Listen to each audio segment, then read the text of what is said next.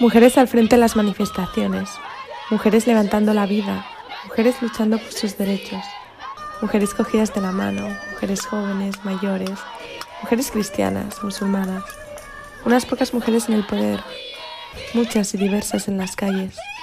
Cada vez más, los movimientos feministas toman un rol más relevante en la región de Oriente Medio y el norte de África. Bienvenidas a Zaura, yo soy Andrea López Tomás, desde Barcelona. Esta zaura es un poco especial, no es una zaura en sí misma, sino que se trata de una colaboración con el podcast Echlina en el Medio Oriente, de Deri Monblanc. Deri me invitó a su programa para hablar sobre el feminismo en el mundo árabe. En estas fechas navideñas, este es mi regalo. Gracias por escuchar.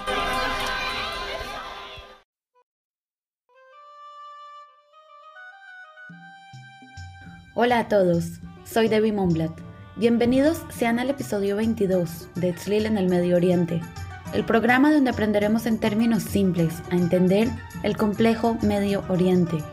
En este episodio, el feminismo en el mundo árabe, vamos a hacer un recorrido por la historia del feminismo en esta parte del planeta y vamos a tocar los temas más centrales del mismo. Además, vamos a hablar con Andrea López Tomás, una periodista y politóloga catalana que reside en Beirut después de haber residido también en Amán y en Tel Aviv y es una experta en Medio Oriente y en feminismo también. También es la conductora de un podcast muy bueno que se los recomiendo que se llama Daura, Z-A-U-R-A. Y nada, espero que al final del episodio tengan la imagen completa y clara, así que vamos a empezar.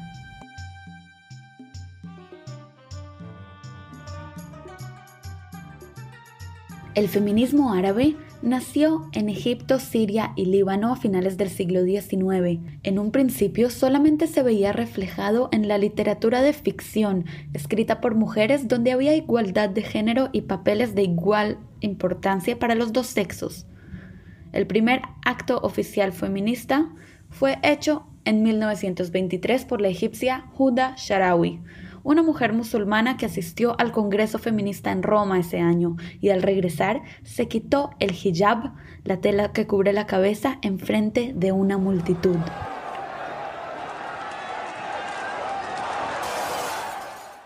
Se dice que Juda es la egipcia que fundó las bases del feminismo en el mundo árabe, pues desde ese momento ella luchó constantemente por los derechos para mujeres que en ese entonces eran inconcebibles, entre ellos el derecho a estudiar y ciertos derechos en el ámbito laboral también. Además de todo esto, Huda Sharawi fundó el primer grupo político de mujeres perteneciente al partido del WAFT. Sin embargo, en esas épocas las mujeres todavía no tenían el derecho a votar.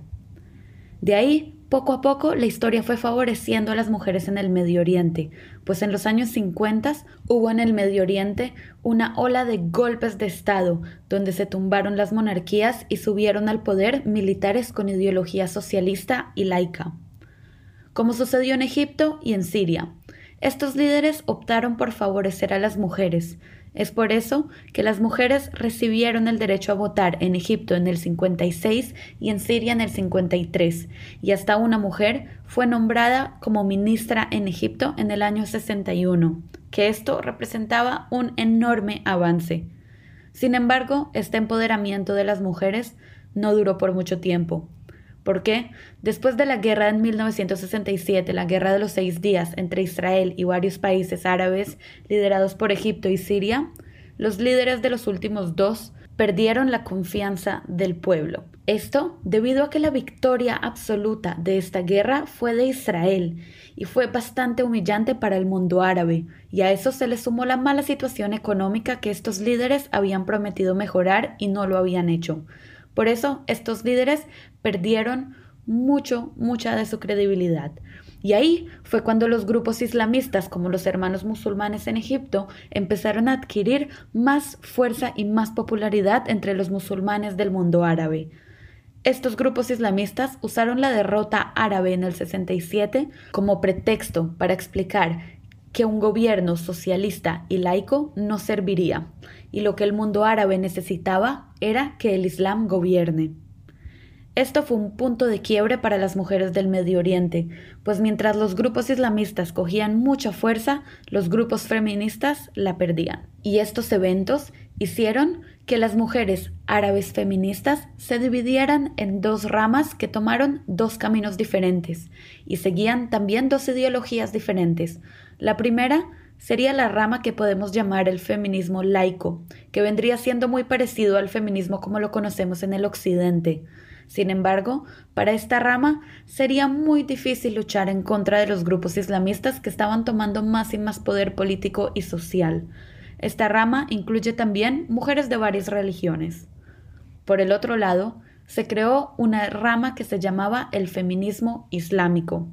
Este es un grupo feminista que pretende reivindicar el papel de la mujer en el Islam. Este grupo se fundó en la década de los noventas y muchos ven como su inicio la publicación del libro El Corán y la Mujer por Amina Wadud. Como parte de su activismo, Amina empezó a dirigir también rezos musulmanes en Nueva York y en Barcelona, cosa que únicamente es papel de los hombres en el Islam tradicional. Entre estas dos ramas del feminismo hay una gran discusión.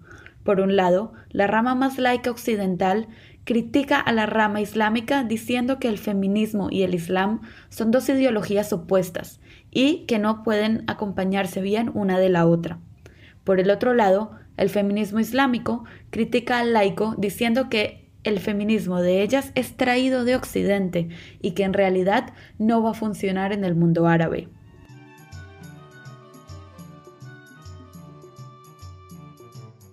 La primavera árabe fue la época donde el feminismo en el mundo árabe se vio más resaltado que nunca. Si bien recordamos, la primavera árabe es una serie de protestas en el mundo árabe en contra de esos dictadores. Este evento sucedió en 2011 y las mujeres jugaron un gran papel en él.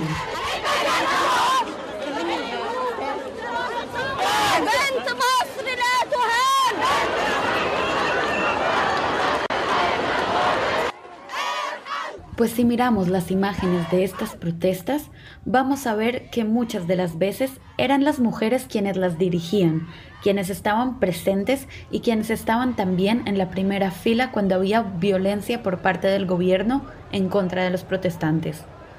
En respuesta a esto, Muchos gobiernos intentaron causar miedo en las mujeres y los grupos feministas para sacarlas de las protestas e impusieron leyes severas en contra de las mujeres que hasta fomentaban la violencia sexual. Un ejemplo es que la policía egipcia forzó a las mujeres que habían arrestado en las protestas a hacerse pruebas de virginidad para demostrar que habían llegado a la cárcel siendo vírgenes y que, y que no dijeran que las habían violado allí. Además de eso, en Egipto también en esa época se volvió muy peligroso para las mujeres salir a las calles, pues los casos de, violaciones y de violencia sexual en las calles se dispararon hasta el cielo, y esto todo para causar miedo a las mujeres y que no siguieran siendo partícipes de las protestas en contra del gobierno. El punto es que la primavera árabe el pueblo exigía cosas como igualdad social, no más corrupción y cumplimiento de los derechos humanos, y las mujeres lograron incluir también en esas exigencias la igualdad de género en estos países. Después de la primavera árabe, se vio el resultado en que la mayoría de países árabes subió el porcentaje de mujeres en el Parlamento, por ejemplo, de ahí en adelante, estos grupos feministas han acumulado un poco más de fuerza gracias a los medios de comunicación y las redes sociales también. Ahora que hicimos un recorrido por la historia del feminismo árabe, vamos a hacer un recorrido por el mapa del mundo árabe y vamos a ver cuáles son y han sido las condiciones de las mujeres en diferentes países de esta zona.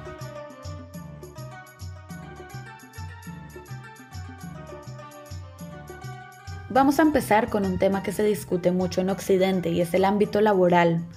Ahora, en el mundo árabe, en cada uno de los países hay al menos una restricción en cuanto a oficios que las mujeres pueden o no pueden tener, exceptuando a Marruecos, que es el único país que tiene una ley en contra de la discriminación a las mujeres en el ámbito laboral. Ahora, el aborto. En cuanto al aborto, los países árabes solo lo permiten si la vida de la madre está en riesgo. De lo contrario, es ilegal y penalizado. El único país que permite el aborto con la única condición de que sea en el primer trimestre, pero puede ser porque la madre quiere y así decide sobre su cuerpo, es Túnez. También es famoso el tema de las mujeres manejando pues Arabia Saudita era el único país del mundo que tenía restringido el manejo para las mujeres. Afortunadamente, esto cambió en el año 2018, cuando el príncipe del país permitió que las mujeres empezaran a manejar allí.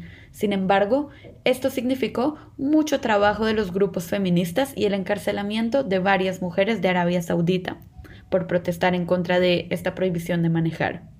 Hay otro tema que es bastante discutido en el Medio Oriente y es el tema de protección en contra del abuso sexual.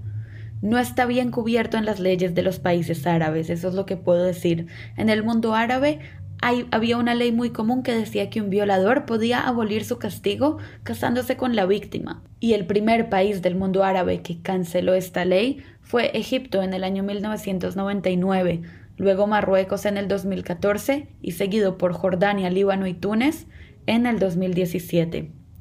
En cuanto a las leyes en contra de la violencia doméstica, el país árabe con más de ellas es Túnez, pues en el 2017 sacó una serie de leyes que protegen a las mujeres de la violencia doméstica. Por ejemplo, multas si hay violencia oral o hasta años de cárcel si hay violencia física. Otro tema muy discutido es la poligamia, que es un tema que a nosotros los latinoamericanos tal vez nos parece muy raro y anticuado, pero la verdad es que en casi todos los países árabes, incluyendo a los del Medio Oriente y al norte de África, la poligamia es legal y en muchos lugares, en unos más que otros, la poligamia está más que bien vista. Y esto hace parte de la cultura, pero también tiene origen en la religión dominante del mundo árabe, que es el Islam, pues en el Corán, en su libro santo, hay partes donde está escrito que un hombre puede adquirir varias mujeres siempre y cuando tenga cómo mantenerlas. También en países como Siria, Líbano, Jordania y Bahrein, la mujer no puede pasar la nacionalidad a sus hijos. Esto puede parecer como un problema que no es tan grave, pero se convierte en uno muy grave cuando una mujer se ve forzada a salir del país con sus hijos. Por ejemplo, una mujer siria que perdió su casa en la guerra no le puede dar la nacionalidad siria a sus hijos y muchas veces son separadas de ellos por este motivo, ya que no podrían adquirir el estatus de refugiados, por ejemplo. Si me quedara hablando de leyes y temas específicos de protección a mujeres en el mundo árabe, nos podríamos quedar mucho tiempo. Lo que me es importante que ustedes entiendan es que la situación y el panorama para las mujeres en el mundo árabe no es muy fácil. Sin embargo, últimamente ha habido un gran desarrollo, mucho activismo por parte de las mujeres y hay algunos países que han estado cambiando sus leyes y tratando de mejorar la condición de vida de las mujeres, sobre todo desde la primavera árabe y hasta hoy. Y ahora sin más preámbulo, vamos a hablar con Andrea López Tomás, nuestra periodista y politóloga catalana que se encuentra hoy en día en Beirut y es experta en Medio Oriente y en feminismo específicamente. Así que Andrea nos va a ayudar a entender más a fondo todo este tema del feminismo en el mundo árabe. Así que espero que disfruten la entrevista.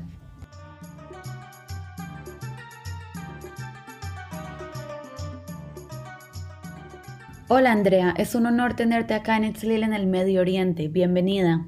Muchas gracias, muchas gracias por invitarme. Bueno, para empezar, quería preguntarte que como tú has vivido en dos capitales del mundo árabe, que nos cuentes cuáles son y cuál ha sido tu percepción del activismo feminista y de las leyes del país protegiendo a las mujeres allí.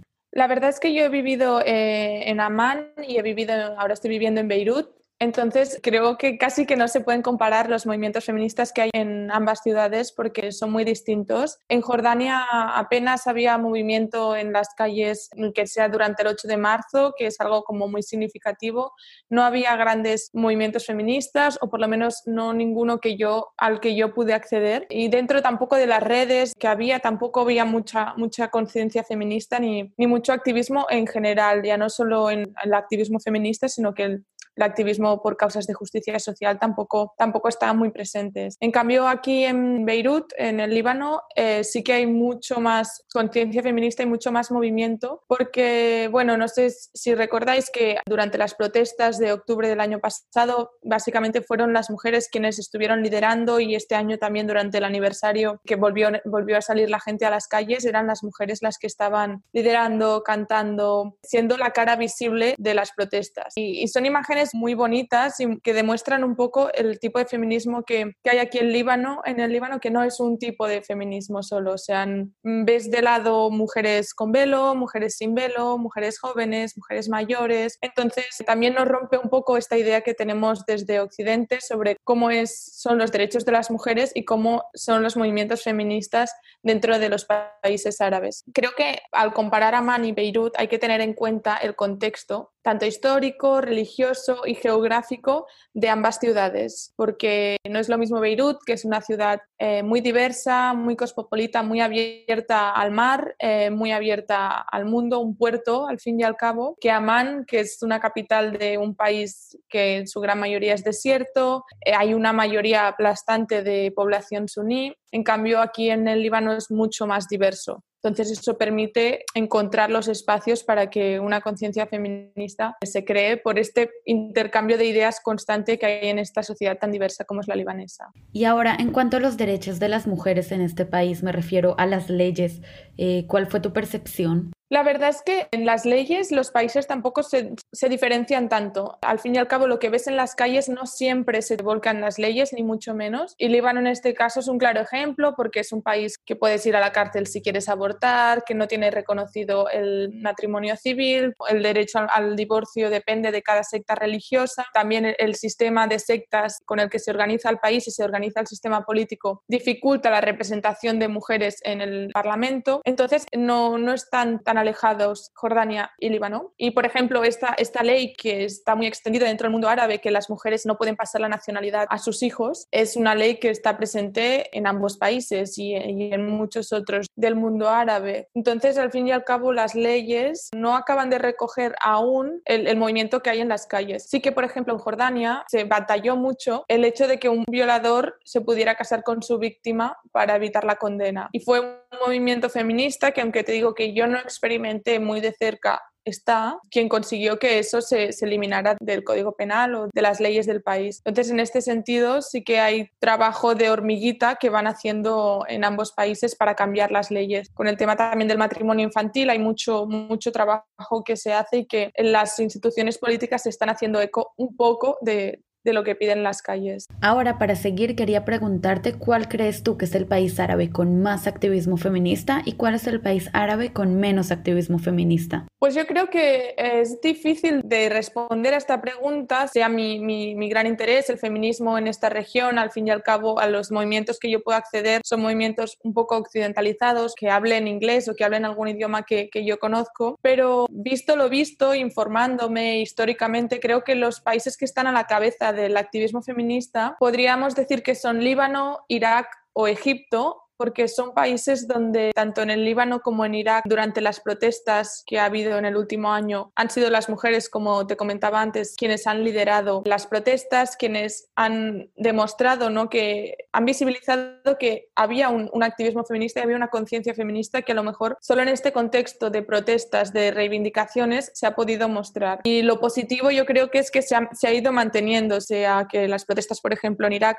fueron mucho más violentas y, se han llevado por delante la violencia policial muchas vidas, sigue habiendo ese espíritu revolucionario que se traslada a una conciencia feminista. En el caso de Egipto, muchas de las pensadoras y muchas de las autoras feministas son egipcias. Entonces, muchos de los textos, ensayos o, textos en los que nos basamos para, para aprender o formarnos en el feminismo dentro de esta región vienen de autoras egipcias. Y ya no solo eso, sino que también a nivel de las protestas que hubo eh, en Tahrir en 2011, fueron muy potentes las mujeres y además fueron las que más sufrieron la violencia policial. Y es algo que, que hay que tener presente porque aunque haga prácticamente 10 años, es un, gesto que hicieron ellas y que que bueno, que al final siempre se les decía lo mismo, ¿no? Ahora viene esta revolución, la revolución feminista ya vendrá después. Y una cosa es hacer la revolución en las calles y la otra es hacer la revolución en casa, que es algo que, que es un tema, ¿no? Que aún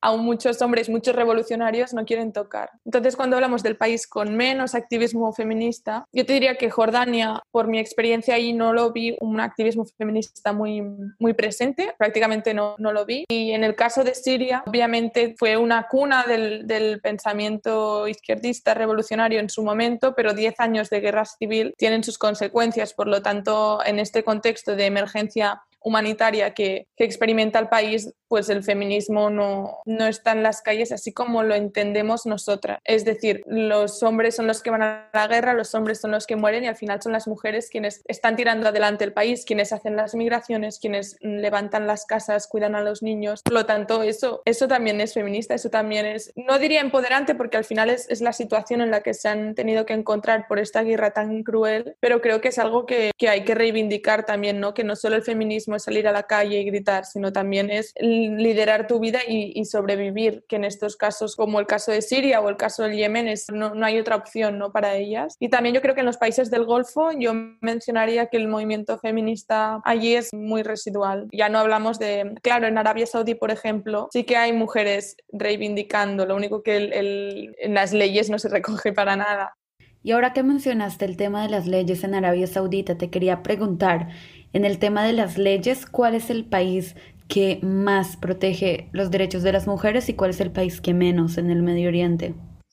Bueno, yo diría que empezando por el que menos, como he mencionado anteriormente, Arabia Saudí claramente es, es, uno de los países más opresivos con las mujeres, ya no solo en la vida social, sino también en las leyes. Hay este sistema de guardianship, que, de tutelaje de las mujeres, que aunque últimamente con el gobierno de Mohammed bin Salman se está intentando mostrar al mundo que se está mejorando y que se da más derechos a las mujeres, que ahora pueden conducir, que ahora no necesitan el permiso de su hermano o el acompañamiento de su hermano, padre o marido para viajar, el sistema sigue implementado, sigue recogido en las leyes y porque haya unas tímidas modificaciones no implica que la situación de las mujeres en Arabia Saudí haya mejorado, porque lo vemos con los casos de las activistas feministas que están encarceladas mientras fue justo cuando se celebró el levantamiento de la prohibición de, conducir para las mujeres, que todas estas mujeres que lideraron las campañas y que se atrevieron, se ponían a conducir, colgaban vídeos en las redes sociales conduciendo cuando estaba prohibido para ellas, todas estas mujeres, todas estas activistas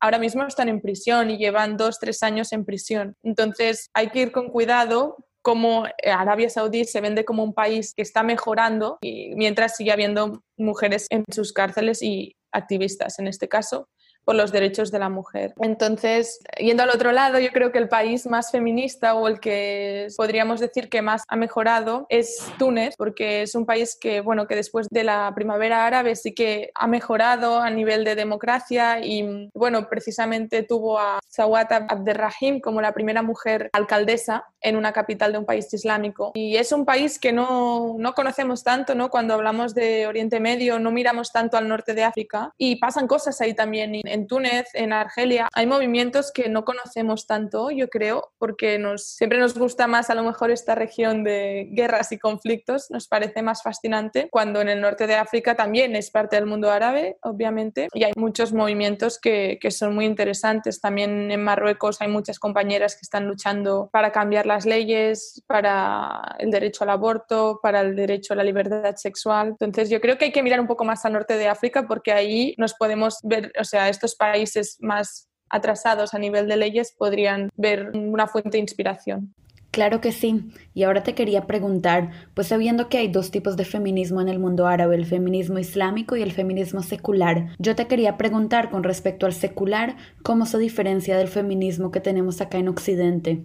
A ver, yo creo que a, primero hablar de feminismo occidental es un poco peligroso porque dentro del feminismo occidental, ¿no? que hablaríamos de occidental por la zona geográfica donde se enmarca, hay muchas luchas distintas, o sea, nuestras compañeras afroamericanas eh, estadounidenses que luchan contra la violencia policial no comparar su lucha, como por ejemplo la lucha que tienen las compañeras polacas por el derecho al aborto. Entonces yo creo que cuando hablamos de feminismos, eh, de feminismo, a mí me gustaba hablar de feminismos, porque así yo como mujer blanca, europea, cis, heterosexual, puedo incluir las luchas de mis compañeras que a lo mejor a mí personalmente no me afectan, pero que las defiendo y que las acompaño en esas luchas porque creo que son relevantes, ¿no? Por eso es importante, yo creo, hablar de feminismos. Una vez dicho esto, la diferencia principal entre el feminismo que se marca en el contexto occidental, la diferencia principal es el contexto, yo creo, en el que tienen lugar. O sea, el feminismo árabe secular sí que defiende una visión laica, a lo mejor del sistema político, de la vida, pero al fin y al cabo se desarrolla en un contexto religioso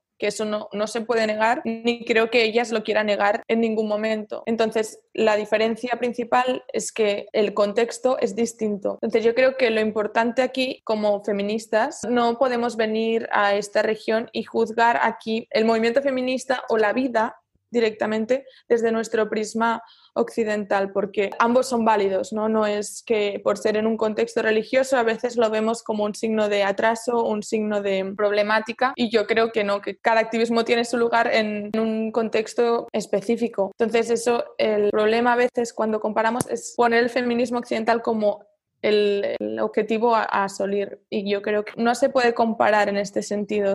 Ok, y ahora entonces te quería preguntar, ¿Cuál es entonces el mayor obstáculo para el feminismo árabe?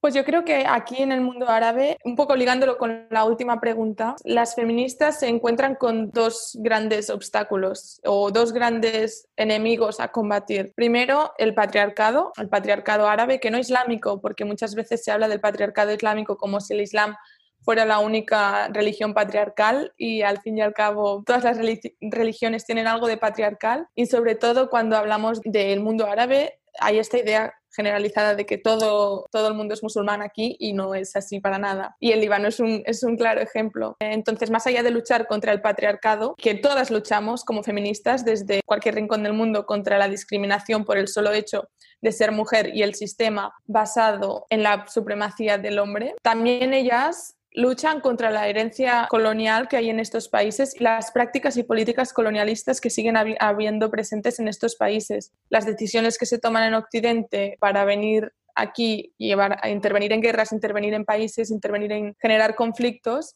eso afecta al país y, y al movimiento feminista, obviamente. Entonces, vemos muchos casos en que se utiliza los derechos de las mujeres para justificar intervenciones bélicas. Pasó en Afganistán, ¿no? Cuando Estados Unidos justificaba su intervención en Afganistán diciendo que venían a salvar a las mujeres y los derechos de las mujeres de los talibanes, cuando realmente después de la intervención de Estados Unidos en Afganistán está demostrado que los derechos de las mujeres han ido muchísimo peor. Y luego también cuando nos fijamos en las leyes y en los códigos penales de estos países, por ejemplo, en Marruecos, las leyes en contra del aborto, en contra de la libertad sexual, tienen su origen en la época colonial, tienen su origen en, el mandato francés en este caso y en cómo se utilizaban estas leyes para controlar a la población durante la época colonial. Ahora son estos países como Francia o en general Occidente que acusan a los países árabes de, mirad, sois muy atrasados,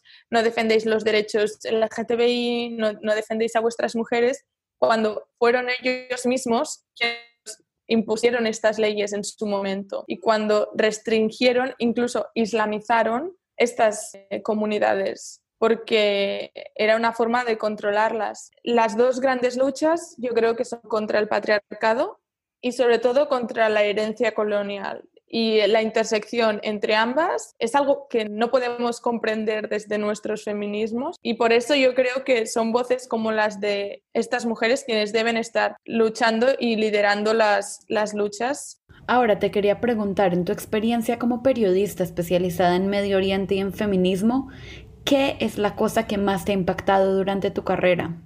Pues a mí como periodista, em, una de las cosas que más me ha impactado es la invisibilización que hay de las compañeras periodistas en esta región. Es decir, normalmente cuando hablamos de Oriente Medio y sobre todo como periodistas, tenemos esta imagen de conflicto, extremismo religioso, eh, muertes, pobreza, mm, opresión y cuando vienes aquí con todos estos estereotipos, porque por mucho que te apasione este rincón del mundo, tú tienes con unos estereotipos con los que has crecido y en muchos casos los medios somos los más responsables de ellos. Entonces tú llegas aquí y te das cuenta de que primero la mayoría de corresponsales occidentales son mujeres, que es algo muy positivo, pero que eso no implica que la información que se haga por el solo hecho de hacerla mujeres sea feminista, porque al final nuestros superiores pueden ser mujeres o pueden no serlo, pero sigue habiendo esta cultura de trabajo eminentemente masculina. Por lo tanto, los temas que a lo mejor nosotras como feministas queremos poner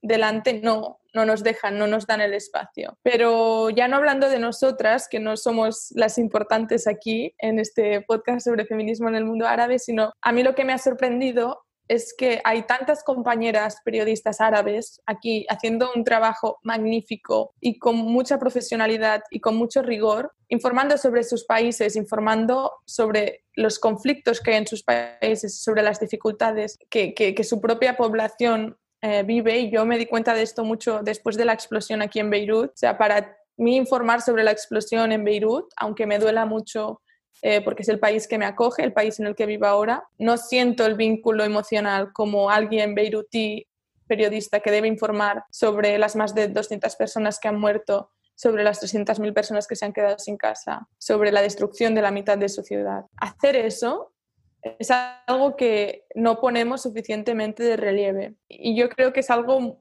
que me ha impactado mucho porque no tenemos referentes mujeres periodistas. Hay una o dos que nos suenan y que nos explican durante, las, durante nuestras carreras y todo. Pero cuando vienes aquí te das cuenta de que hay muchas mujeres trabajando sobre el terreno y haciendo un trabajo fantástico. Y quería recomendaros un libro que se llama Our Women on the Ground, que es, son ensayos de mujeres árabes informando desde el mundo árabe y que es muy importante porque hay voces de toda la región y te hablan no solo de, su, de cómo es ser mujer periodista árabe, sino de historias que a ellas les han parecido relevantes que les ha marcado y que son una forma de, explicar la región desde un punto de vista más real y más de la vida, porque no todo es las declaraciones que hacen los grandes líderes, sino que la vida al final lo que ocurre aquí es lo que cuentan estas mujeres. Y ahora que mencionas a estas mujeres que tenemos que escuchar para entender mejor el Medio Oriente, quería preguntarte si podías compartir con nosotros algunos otros nombres de autoras o mujeres influyentes en el Medio Oriente, activistas, para poder informarnos mejor sobre el tema. Sí, claro. Por ejemplo, para una persona de Occidente que tiene un interés en Oriente Medio, la mejor manera de entrar y conocer el feminismo, una parte del feminismo que hay en esta región, que no es todo, es a lo mejor eh, leer a Jumana Haddad, que es una autora libanesa, que escribe ensayos, pero también escribe poesía y escribe novelas. También Mona Al-Tahawi, que es egipcia, es una voz muy potente y muy irreverente del feminismo que nos gusta más en Occidente, ¿no? Y también hay Leila Zimani, que es una marroquí, que también escribe sobre diversos temas. Su, libro Sexo y Mentiras es, es muy recomendable para conocer cuál es el contexto de la libertad sexual en el país y lo que os comentaba antes de cómo las leyes coloniales son el origen de las, represiones en las leyes hacia las mujeres. Y si queremos conocer activistas más sobre el terreno, no tanto autoras, está Hayat Mirshad, que es una libanesa que ahora Time la ha incluido en la lista de las 100 mujeres más influyentes del mundo, que bueno, eh, lidera una, una ONG aquí en el Líbano llamada Female. Y también en Arabia Saudí es importante, yo creo, seguir el caso de Loujain al-Hatlul,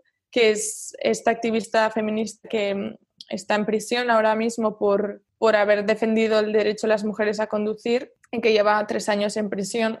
Y si queremos entender un poco más la rama del feminismo islámico, Fátima Mernissi, que es la feminista por excelencia del mundo árabe, que es, es marroquí y murió hace unos años, y también en el contexto español está Sirin que, tiene un libro muy interesante que se llama La cárcel del feminismo, que recomiendo encarecidamente. Muchas gracias, Andrea. Fue muy interesante. De verdad que fue muy significativo escucharte. Muchas gracias. Me alegro de que des espacio a estos temas porque creo que son muy, muy, muy importantes.